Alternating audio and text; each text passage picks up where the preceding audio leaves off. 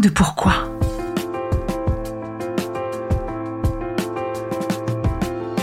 Écoutez bien.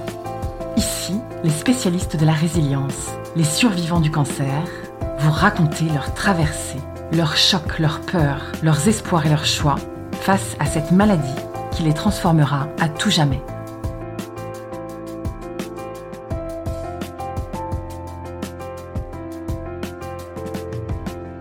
Marie-Paul, j'ai 72 ans, j'ai trois enfants, j'habite Paris. Je dirigeais depuis 23 ans une société de conseil en ressources humaines, mais que j'ai transmise euh, avec plaisir à ma fille.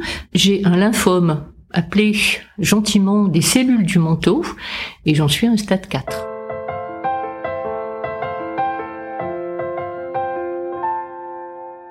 Bonjour Marie-Paul. Bonjour. Bienvenue dans le podcast À coup de pourquoi. Merci. C'est aujourd'hui avec toi la première fois qu'on enregistre euh, en studio. Enfin, mis à part euh, un épisode de Julie Desfrangines qu'on avait enregistré, mais là, je suis ravie parce que euh, ça progresse. On a un son maintenant studio, c'est super. Ravie d'inaugurer ce studio. Alors, Marie-Paul, comment ça va aujourd'hui? Je ne sais pas vraiment comment ça va, mais je me sens très bien. Et ça, je pense que c'est l'essentiel. Est-ce que tu peux nous raconter l'histoire de ta maladie? Comment ce cancer a débarqué comme ça dans ta vie? Un peu comme un tsunami, puisque euh, j'ai la chance d'avoir une santé très solide et de ne voir un médecin qu'à peu près une fois par an. Mais une fois par an, je vais voir ce médecin pour renouveler l'ordonnance. Et à cette occasion, il me demande de faire des analyses de sang assez simples, mais histoire de faire un peu un check-up. Et c'est à l'occasion de ces analyses de sang, les résultats ont montré que j'avais des lymphocytes, des leucocytes qui avaient décidé de croître et multiplier dans mon corps. Donc ça, ça veut dire euh, que ton corps s'était mis en défense totale d'un seul coup, donc il y avait un problème, quoi. Exactement. Je me sentais parfaitement bien. Mon médecin m'a dit que j'avais peut-être un pic viral, donc il a demandé à ce qu'on refasse une semaine après les mêmes examens, plus des examens plus poussés. Qu'il fallait envoyer à Lyon, il fallait attendre 15 jours, nous étions en décembre. J'ai attendu, moi je me disais de toute façon, euh, je me sens tellement bien que euh, je n'ai rien. Et c'est quand je suis allée chercher les résultats au laboratoire d'analyse qui m'a appelé en disant vos résultats de Lyon sont arrivés, que je dis allez je lis. Là est tombé le verdict. Tout ça laisse pressentir un lymphome des cellules du manteau de stade 4. J'ai relu en me disant, euh, c'est pas moi. Est-ce que tu savais ce que ça voulait dire enfin... Alors, lymphome, oui, c'est le mot lymphome, des cellules du manteau. Ma première réaction, ça a été, on est en décembre, c'est mieux qu'un lymphome, des cellules du maillot. Euh. ah bah t'avais pas perdu ton humour directement. Mais ce que je trouve fou dans ton histoire, c'est que c'est toi qui l'apprends toute seule avec la, les résultats. On te l'a pas annoncé. Non, parce que c'est moi qui ai dit, mais si les résultats sont là, je viens les chercher. Comme c'était un samedi. Bon, à la suite de ça, j'ai quand même mis un petit SMS à mon médecin en disant, voilà, je vous fais la photo, mais bien entendu, euh, rien d'urgent, désolé de vous envoyer ça le week-end. Et là, euh, dans la minute qui a suivi, mon téléphone a sonné et c'est lui qui m'appelait en me disant rendez-vous lundi matin 9h. On va tout prendre en main. Ne vous inquiétez pas. Maintenant, on sait. On se retrouve lundi matin. Tâchez quand même de passer un bon week-end. Donc, tu avais compris qu'un lymphome, c'est un cancer. Tu avais compris ou pressenti que stade 4, c'était avancé? Oui. J'ai eu quand même, comme tout le monde, Hein, malheureusement, euh, j'ai eu des personnes atteintes de cancer euh, autour chez mes amis, dans ma famille, autour de moi. Mon mari, le père de mes enfants, euh, était déjà décédé d'un mélanome très peu de temps auparavant. Donc je, savais à quel point c'était quand même quelque chose de grave. Et puis j'ai pas résisté, tout en me disant c'est pas bien. Je suis quand même allée chercher tout pendant tout le week-end sur le lymphome des cellules du manteau pour voir de quel lymphome il s'agissait. Et c'est comme ça que je suis devenue une bonne experte entre les non-Hodgkiniens, les Hodgkiniens. Euh, finalement, c'est les non-Hodgkiniens les plus graves. Et puis, il y a différents types de lymphomes, dont certains sont très agressifs et pour lesquels il n'existe pas aujourd'hui de traitement réel pour guérir. Ben, c'est en partie le mien qui est très agressif. T'as cette euh, nouvelle seule dans ton appartement chez toi à Paris. C'était il y a deux ans, c'est ça? Trois ans bientôt. Est-ce que tu as eu un sentiment de danger ou euh, comment tu as vécu ça? Alors comme tout le monde, j'ai eu un sentiment d'abord en me disant mais c'est pas moi, déni, c'est pas possible, je suis en pleine forme, je monte quatre à quatre les escaliers, je fais de la gym, euh, je marche, j'ai des tas d'activités donc c'est pas moi. Ils se sont trompés. Et en même temps, une petite voix me disait bon, euh, te la raconte pas. Ils ne se sont pas trompés. Ensuite, c'était comment je ne le dis à personne. Mes enfants ont déjà beaucoup souffert de la mort de leur père, et je me disais, je ne peux pas leur faire ça aujourd'hui. Puis après, je me suis sentie, effectivement, je me suis dit, euh, ma belle, t'as la mort aux trousses. J'étais en train d'écrire un livre, un peu autobiographique, mais en même temps de l'autofiction. J'ai dit là, euh, il te reste un mois pour Noël, il faut que tu leur offres ce livre. Donc il faut que tu finisses. Donc je me suis lancée à corps perdu dans ce livre que je n'arrivais pas à finir, dans certains chapitres que je n'arrivais pas à écrire. Donc euh, voilà, ça a été pendant tout le week-end jusqu'au lundi, mais avec la décision de ne pas leur annoncer. Donc je n'étais pas obligée, contrainte de leur annoncer. Si je comprends bien, en fait, tes ressources, c'est pas ton entourage, puisque tu décides là pour l'instant de bloquer l'information. Ta ressource première, c'est plutôt de te lancer dans ton écriture. Oui, c'est euh, de me dire, c'est un combat de plus, tu en as déjà mené. Celui-là, peut-être tu le gagneras pas. Il y a même de forts risques pour que tu ne le gagnes pas. Mais au moins, tout ce qui reste, il va falloir que ce soit très bien avec en même temps je recherche il y a des traitements lesquels traitements l'espérance de vie euh, les rémissions je cherche je fouille partout pour essayer de trouver à la fois euh, comment affronter comment mieux savoir comment aller ensuite voir les spécialistes mais en étant euh, un peu au courant de ce que ça recouvre un lymphome des cellules du manteau. Et alors explique-nous la prise en charge et le traitement finalement. Rapidement quand j'ai vu mon médecin généraliste un médecin extraordinaire très sincèrement il avait déjà préparé la lettre pour l'oncohémato me dit euh, on va pas se mentir, le combat va être rude, c'est pas simple, mais euh, on va y aller. Et puis je vous mets entre les mains de la Rolls-Royce de, en oncohématologie euh, sur Paris. Euh, je lui dis écoutez, moi je voudrais n'en parler à personne, d'autant que vous m'expliquez que ce lymphome peut rester indolent pendant plusieurs mois. Donc il est endormi, il est indolent. Je lui dis mais moi je suis pas indolente, donc euh, comment on va on va cohabiter? C'est rigolo parce que tu aimes beaucoup les jeux de mots. Enfin vu que tu écris, je pense. J'aime beaucoup surtout ton jeu de mots de lymphomane. c'est le le titre, c'est ça C'est ça. J'ai écrit le récit de mon aventure euh, qui s'appelle Itinéraire d'une apprentie lymphomane. Très réussi, bravo. Excuse-moi, je t'ai coupé. Et mon médecin, je lui dis, écoutez, moi, je n'ai pas l'intention, il connaît une de mes filles, il connaît mes enfants. Je lui dis, je n'ai aucune intention d'en parler à mes enfants avec ce qu'ils ont vécu récemment. Et là, il me dit, je vous arrête tout de suite. Il vous arrive un tsunami dans la gueule. Vous ne pouvez pas faire ça toute seule. Vos amis proches et vos enfants. En plus, moi qui connais un peu vos enfants, je pense qu'ils vous en voudront beaucoup plus de leur cacher que de leur dire. Réfléchissez, mais pour moi, il n'y a, a pas d'option possible. Il faut leur en parler. Donc je me prends ça dans la tête en me disant mais comment quand je repars avec euh, ma lettre euh, le fait d'avoir bientôt euh, appelé l'hôpital pour prendre rendez-vous et ainsi de suite. Et puis je me décide je me dis bon bah il faut que j'appelle mes enfants. Je leur mets un petit WhatsApp. Coucou on peut se faire un petit call mais il y a rien d'urgent. Quand vous serez disponibles tous les trois. Ils me répondent tous les trois. On est disponible tout de suite comme s'ils avaient compris. Et là, je leur explique, voilà, j'ai fait des analyses, euh, je leur explique un peu l'histoire des lymphocytes, qui même en une semaine ont continué, donc maintenant le verdict, mais maintenant pour l'instant il est indolent, donc il n'y a rien à faire, il faut attendre, il faut pas qu'il s'affole, on va voir. Donc là c'est vrai, euh, grand silence, je sens qu'il s'effondre un peu, les uns ou les autres de façon différente. Et puis après, euh, comme ils sont formidables, ils se reprennent. De toute façon, toi t'es une battante, Mamouna. De toute façon, tu n'iras pas toute seule. Si t'es d'accord, on veut absolument être avec toi chez le médecin. Euh, voilà, je sors de là très bouleversée d'avoir bouleversé une fois de plus leur vie, alors qu'ils n'avaient pas besoin de ça. Ils ont chacun leurs enfants, leur métier, euh, leur vie, et puis avec ce chagrin terrible qu'avait été la maladie et la mort de leur père. Mais je suis en même temps soulagée parce que un, je l'ai dit, deux, je ne vais pas, c'est vrai, être seule, et euh, même si on est toujours seul.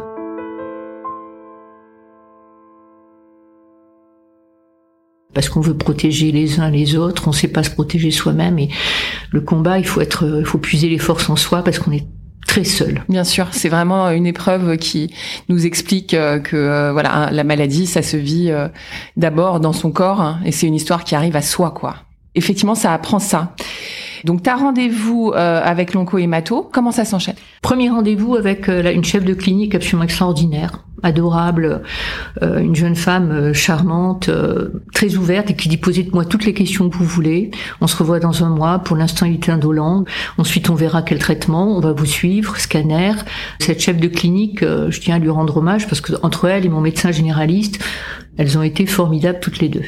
Malheureusement, entre guillemets, étant enceinte, Elle part en congé maternité, donc je dis entre guillemets parce qu'au contraire, j'étais très heureuse pour elle. Et elle me dit je vous confie à la chef du service, qui est euh, la plus calée de toute façon. Et comme c'est un lymphome très rare, malheureusement, donc peu de recherche clinique là-dessus, et un lymphome qui n'atteint pas très peu les femmes. Il y a que 25% de femmes qui l'ont, alors qu'il y a 75% d'hommes qui ont ce lymphome des cellules du menton. Quand on a quelque chose d'aussi rare et qui arrive peu à son genre, déjà, euh, c'est quoi le sentiment? Le sentiment d'injustice et le sentiment d'incompréhension. On se dit, mais pourquoi moi d'abord? Parce que j'avais fait des recherches et on dit, vous avez été en lien avec des pesticides, on a des pistes environnementales. Alors moi, je suis quelqu'un qui adore le bon vin, mais à peu près euh, deux verres par mois. Je ne fume pas, je mange plutôt bio, je mange quasiment pas de viande, je fais de la gym. Pas du tout le profil. Euh, Mais rien, pas le profil à risque. Je me dis, et merde. Et après, on se dit, on va arrêter les pourquoi, c'est maintenant euh, comment on fait? parce que le pourquoi on trouvera pas. Alors tu dis que ton lymphome est euh, indolent, c'est-à-dire qu'il se reflète pas dans ton corps, il, il se passe rien dans ton corps, il t'envahit pas. Enfin c'est ça au, départ. Voilà, au départ, c'est-à-dire que je fais un scanner et on me décèle des tas de petits euh, ganglions parce que ça se révèle comme ça. On a des chaînes de ganglions, ça atteint toute la chaîne ganglionnaire et j'ai des ganglions un peu partout déjà, mais qui sont c'est un joli nom, infracentimétrique. Mais on sait déjà que j'en ai dans les poumons, dans le foie, dans la rate, dans les intestins, enfin partout. Sauf dans la tête. Et tant que c'est infracentimétrique, il faut rien faire. On fait rien. Non. Malheureusement, ça ne dure pas comme ça. Ça dure beaucoup moins longtemps que m'avait dit euh, aussi bien mon médecin que l'oncohématologue de l'hôpital où j'ai été suivie. Puis un jour, je sens... Euh, je regarde, c'est un réflexe que j'ai toujours maintenant, régulièrement, c'est un réflexe, je touche mon, le creux de mon omoplate et je sens une boule. Et puis surtout, je me sens de plus en plus fatiguée et je maigris. Et je suis atteinte de crise de fatigue, mais soudaine. C'est-à-dire que je vais marcher dix minutes et soudain je me dis, il faut que je m'allonge. Ça, c'est pas toi, ma fille. Ça, ça, ça va pas. Et je vois que je perds des kilos. Je vais quand même en consultation et en consultation, on me refait faire un scanner, ça a grossi, mais la grande papesse de l'oncohématologie me propose un traitement. Elle me dit, vous avez le choix. Soit quand il faudra vous traiter, on va passer par euh, un traitement classique de chimiothérapie avec tous les effets secondaires que vous connaissez déjà, les cheveux, les nausées, les fatigues, la peau. Euh, bon, je vous fais pas un dessin, j'ai l'impression que vous connaissez. Et sinon, c'est un traitement euh, expérimental qui a l'air de donner de bons résultats et vous êtes pile dans la cible. il s'appelle Oasis. Euh, je lui dis bon, je peux réfléchir. Ah non non non, vous choisissez tout de suite. C'est maintenant. Wow. Ben, de toute façon, moi la chimio, ça me fait une peur. Euh, je suis euh, hémétophobe. Je ne supporte pas de vomir. Donc l'idée d'avoir une chimio et d'aller euh, vomir, ça me fait plus peur que la maladie. Donc je lui dis mais Oasis, Oasis. c'est bon, c'est bon. Voilà. Il y a en même temps, il y a le Covid. Et puis Oasis ne vient pas. Et puis mon état s'aggrave. Et puis moi, il y a effectivement ce ganglion. Puis on me passe un scanner. Je retourne la voir. Elle me dit, mais on va encore attendre janvier, février, parce que euh, les labos ben traînent, mais peut-être ça va se débloquer. Euh. Puis je lui dis, mais moi je me sens de plus en plus mal. J'ai ce ganglion. Et puis elle me dit, mais on va encore attendre parce qu'elle, elle est dans ce protocole de recherche, je fais partie d'une cohorte pour qui ça pourrait être intéressant. Oasis se transforme en mirage, puisque un jour, euh, je passe un scanner, j'ai des ganglions absolument partout, qui sont énormes. Elle l'avait vu, mais elle l'avait mal regardé, et puis elle m'appelle j'ai le souvenir, elle me dit euh, je comprends pourquoi vous étiez si fatigué, votre ganglion, tout ça. J'ai bien regardé en cellule collective, vous savez quand ils se réunissent tous en réunion euh, intermédicale, c'est plus possible, on peut plus attendre, il faut démarrer la chimio. Ça c'est le, mercredi. Mon assistante va vous appeler pour prendre un rendez-vous pour le lundi et tout de suite entrer très vite euh, en protocole de chimiothérapie. Bah écoutez, je vous souhaite quand même une bonne journée. au revoir. Sauf que moi, je sentais bien. J'avais un scanner qui était pourri. Tout avait beaucoup grossi. J'étais épuisée tout le temps. Mais elle essayait de retarder le plus possible. Et là, j'ai pas le choix. Là, de nouveau, je me retrouve dos au mur et à me dire euh, chimiothérapie. Donc, je la vois et elle me dit, euh, de toute façon, on va commencer lundi prochain. Vous allez entrer. Et je lui dis, mais si je refuse la chimio? Ah bah c'est très simple, je vous raye de ma liste de patients et vous allez ailleurs. Donc là, c'est vrai que j'étais très en colère. Donc je lui dis non, euh, vous allez m'écouter maintenant parce qu'à chaque fois ça dure 9 minutes, euh, le temps d'enlever le masque. On attend deux heures dans la salle d'attente et on passe 8 minutes, elle nous examine pas et puis euh, elle nous assène tout un tas de choses. Donc c'est vrai que c'était assez rude quand même. Je comprends que j'ai pas le choix. Je vais pas changer maintenant d'hôpital, de médecin, c'est pas possible. Je lui dis bon, écoutez, elle me dit, de toute façon, en revanche, vous savez, vous n'allez pas perdre vos cheveux. Alors, je lui dis, bah, écoutez, ça tombe bien. Je m'en fiche un peu dans la mesure où j'ai arrêté les défilés de mode depuis quelques mois maintenant. Elle n'apprécie pas du tout mon humour, qui est moi un humour de, de défense. Ça se termine comme ça et après ils vont s'enclencher la première chimio qui se passe très très mal parce que je fais une réaction euh, qui finalement se révèle être la bonne réaction mais une réaction très très forte à la chimio. Je me retrouve avec ce qu'on appelle le syndrome de Lise qui fait que mon corps réagit terriblement, je fabrique de l'eau, je alors je reprends 10 kilos en, en une nuit. Ça a duré combien de temps, combien de Alors normalement c'est 6 cures. Okay. Mais comme on passe des scanners, euh, des PET scans et des scanners corps complet, etc., puisque quand on a un cancer comme ça, c'est tout le corps. Donc toujours pareil, ma tête n'a pas de ganglion, ça commence au cou et c'est partout dans le corps. Et après la première, euh, je passe un, scanner après la deuxième chimio, je crois, de mémoire, et on s'aperçoit que quasiment tout a disparu. Wow. Mais on me dit, il faut continuer. C'est six cures, et en réalité, après le, le scanner de la troisième cure où il euh, n'y a plus rien. Ça aussi, c'est extraordinaire parce que je me souviendrai toujours du premier scanner où il y avait plein de ganglions partout. Le, radiologue me fait venir, il me dit j'espère que vous êtes traité. Non, pas encore. Eh ben, il est temps, hein, parce que vous êtes dans un état catastrophique. Puis là, en revanche, c'est vrai que le dernier scanner, j'ai quand même eu la quatrième cure, mais que quatre cures au lieu de six. Ça, franchement, je me disais la cinquième, je la fais pas. J'étais mal trois semaines. Je commençais à être bien dans le milieu de quatrième semaine. Et là, il fallait que j'y retourne. Et ben, ben voilà. et on te voilà. à scène. Euh, Exactement. Donc, euh... donc ça, c'est plutôt positif en fait. On s'arrête à 4 tellement ça fonctionne. Et donc, est-ce qu'il y a une suite à cette chimio? Alors la suite à cette chimio, c'est euh, un traitement tous les deux mois, un traitement en hôpital de jour. C'est euh, une perfusion de, de un produit qu'on appelle le rituximab, qui est un peu un produit d'immunothérapie qui permet de continuer à bien tasser tous les globules blancs, les leucocytes, les fameux lymphocytes T qui sont responsables de ce lymphome, parce que c'est une déviance entre guillemets génétique. Hein. Ce sont les lymphocytes qui, à un certain moment, ils décident de déconner et euh, ils se prolifèrent pour se défendre contre rien, mais tout prolifère mal et c'est les mauvais qui prolifèrent et, qui vont envahir et qui déclenchent euh, ces lymphomes. Donc je suis depuis maintenant bientôt deux ans sous euh, ce traitement que je fais en hôpital de jour. J'y passe euh, trois 3-4 heures euh, et je ressors de là.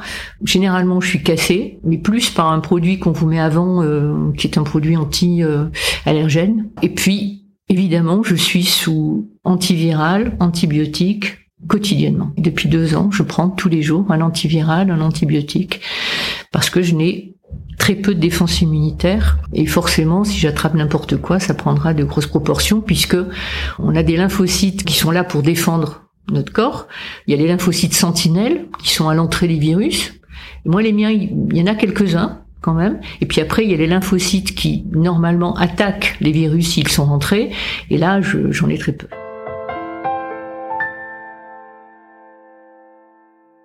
Et donc, tu nous as parlé de ton médecin, Marie-Paul, et euh, j'ai l'impression que ça a ajouté un peu de la souffrance à ton épreuve, cette relation que tu avais avec elle ou cette personne, comment elle te conduisait, c'est ça? Oui, c'était quelqu'un de très dur, de très froid. Alors elle est brillante, qui est une experte dans tout ce type de maladie en oncohématologie, mais c'est quelqu'un qui a une relation euh, au patient qui est terrible de d'indifférence, terrible de dureté. Alors moi j'ai puisé en moi le fait de me mettre en colère euh, tout en étant très bouleversée et, ça m'a renforcé dans mon combat en me disant mais j'ai pas besoin, on n'a pas besoin de se battre contre son médecin, on n'a pas besoin de se battre contre un service. J'ai eu cette chance d'avoir un médecin généraliste formidable, d'avoir un entourage familial formidable, mais le fait d'être suivi, je pense qu'il faut véritablement euh, faire en sorte que les médecins qui annoncent, qui parlent des traitements, euh, qui expliquent, prennent ce temps et, et cette écoute vis-à-vis d'un patient, cette écoute qu'on n'a pas. J'ai beaucoup parlé avec d'autres patientes du même médecin et les uns l'appelaient Cerbère, les autres l'appelaient le dragon. Je me souviens de cette vieille dame, très vieille dame dans la salle d'attente qui me disait je suis terrorisée chaque fois que je viens la voir. Mais terrorisée par elle, pas terrorisée par sa maladie. On est déjà très mal parce que on est dans une salle d'attente, on est tous, on a tous un lymphome, un cancer, une leucémie, enfin bon, euh, que des choses euh, pas drôles. On n'a pas besoin d'être terrorisé par le médecin qui nous reçoit. On a besoin au contraire d'être encouragé, rassuré, et même qu'on nous explique moi, c'est ce que je lui ai dit, je ne suis pas une enfant et je peux comprendre et je veux que vous m'expliquiez pourquoi tel traitement, pourquoi pas tel, tel autre. Je ne suis pas une idiote et moi, c'est ça qui va me permettre de pouvoir euh, participer au combat. Ce que tu dis, c'est que ça serait bien que euh, les, les, les, médecins qui nous qui reçoivent les gens euh, dans ce combat, en fait, soient un peu formés à l'empathie, soient un peu formés à la bienveillance pour que ce soit plus plus simple, pas plus compliqué en tout cas. Exactement. Et d'autant que quand ils sont des patrons de service, ils forment leur service à leur image. Après, je veux rajouter, puisque j'y passais plusieurs jours euh, pour mes cures, on a aussi des gens formidables et on rencontre des gens merveilleux. Marie-Paul, tu es en face de moi, tu as l'air vraiment euh, en pleine forme. Vu ce que tu nous as raconté, est-ce qu'on peut dire que la maladie est stabilisée? Oui, même le, radiologue et même mon médecin ont dit vous êtes en rémission. Ça ne veut pas dire guérison, on le sait tous. Quand on a un cancer, euh, une guérison, c'est quand on est sûr que tout a été éliminé. Je ne sais pas ce qui va se passer. J'en suis aux phases de, c'est l'intranquillité permanente, mais qui ne m'empêche pas d'être heureuse, qui ne m'empêche pas de vivre, qui ne m'empêche pas de rire, qui ne m'empêche pas d'écrire, qui ne m'empêche pas de faire du sport, qui m'empêche de rien. Mais on a une petite musique au fond. Par exemple, j'ai encore euh, deux cures euh, d'immunothérapie. Et après? Si on les arrête, ça va rebondir, ça va récidiver, parce que forcément, ce sont pas des traitements qui n'abîment pas le corps. Parce qu'aujourd'hui, ben, j'ai des problèmes cardiaques, aujourd'hui, j'ai des problèmes d'ostéoporose dramatique. Je suis en pleine forme. Mais c'est pas neutre, tout ça. Et alors, ce qui m'amène à te demander, c'est des situations assez particulières où euh, on peut dire que tu as un, cancer de stade 4. À la fois, on parle de rémission, qui est un très joli terme quand même. Où est-ce que tu places la peur? Est-ce que tu as peur? Non. J'ai rarement peur j'ai plus euh, la notion d'urgence. Alors déjà, quand on avance en âge, on sait que de toute façon, il faut prendre conscience que le mur se rapproche, hein, le passage de l'autre côté. J'ai plus la notion d'urgence euh, de profiter, de faire profiter tout le monde de ce que je suis, de qui je suis, de profiter de mes enfants. J'ai la chance aussi d'avoir des petits enfants, de profiter de la vie, de mes amis, de ne me rien m'interdire. J'en arrive à la question du podcast. Le pourquoi en deux mots de cette épreuve. Est-ce que tu te sens différente d'avant la maladie? Est-ce que ça a changé quelque chose en toi? Alors à la fois oui et à la fois non. On ne peut pas être la même après une épreuve de ce type-là, quand on le vit soi-même dans sa chair, dans son corps, dans ses os, dans son estomac, euh, etc. Et en même temps, je pense que je suis au contraire devenue ce que je suis encore plus. À la fois, euh, pas une transformation, mais euh, au contraire, euh, être une métamorphose, mais la métamorphose de ce que j'étais. Tu veux dire, ça t'a rapproché de toi? Oui. Il y a une phrase qui dit un, oiseau qui marche, c'est qu'il a des ailes. Moi, je n'arrête pas de croire que j'ai des ailes. Et ces ailes-là, elles peuvent encore marcher, elles peuvent, je peux encore voler. Et ça m'a rapproché du fait que, oui, il y a cette notion de temps et d'urgence qui est importante, et de se dire euh, chaque heure, chaque minute, même si c'est souvent abstrait, parce que le temps c'est toujours le même. Donc je ne me suis pas transformée, je me suis euh, rapprocher de moi-même. Marie-Paul, merci beaucoup d'être venue euh, ici euh, dans mon studio partager ton histoire et je te souhaite une bonne route. Merci, merci beaucoup de m'avoir accueilli aussi, si bien accueilli, de m'avoir permis d'exprimer tout ce que je ressentais. Si cet épisode vous a plu, vous pouvez vraiment nous aider à le rendre plus visible en lui donnant 5 étoiles sur Apple Podcast et en rédigeant votre commentaire. Merci.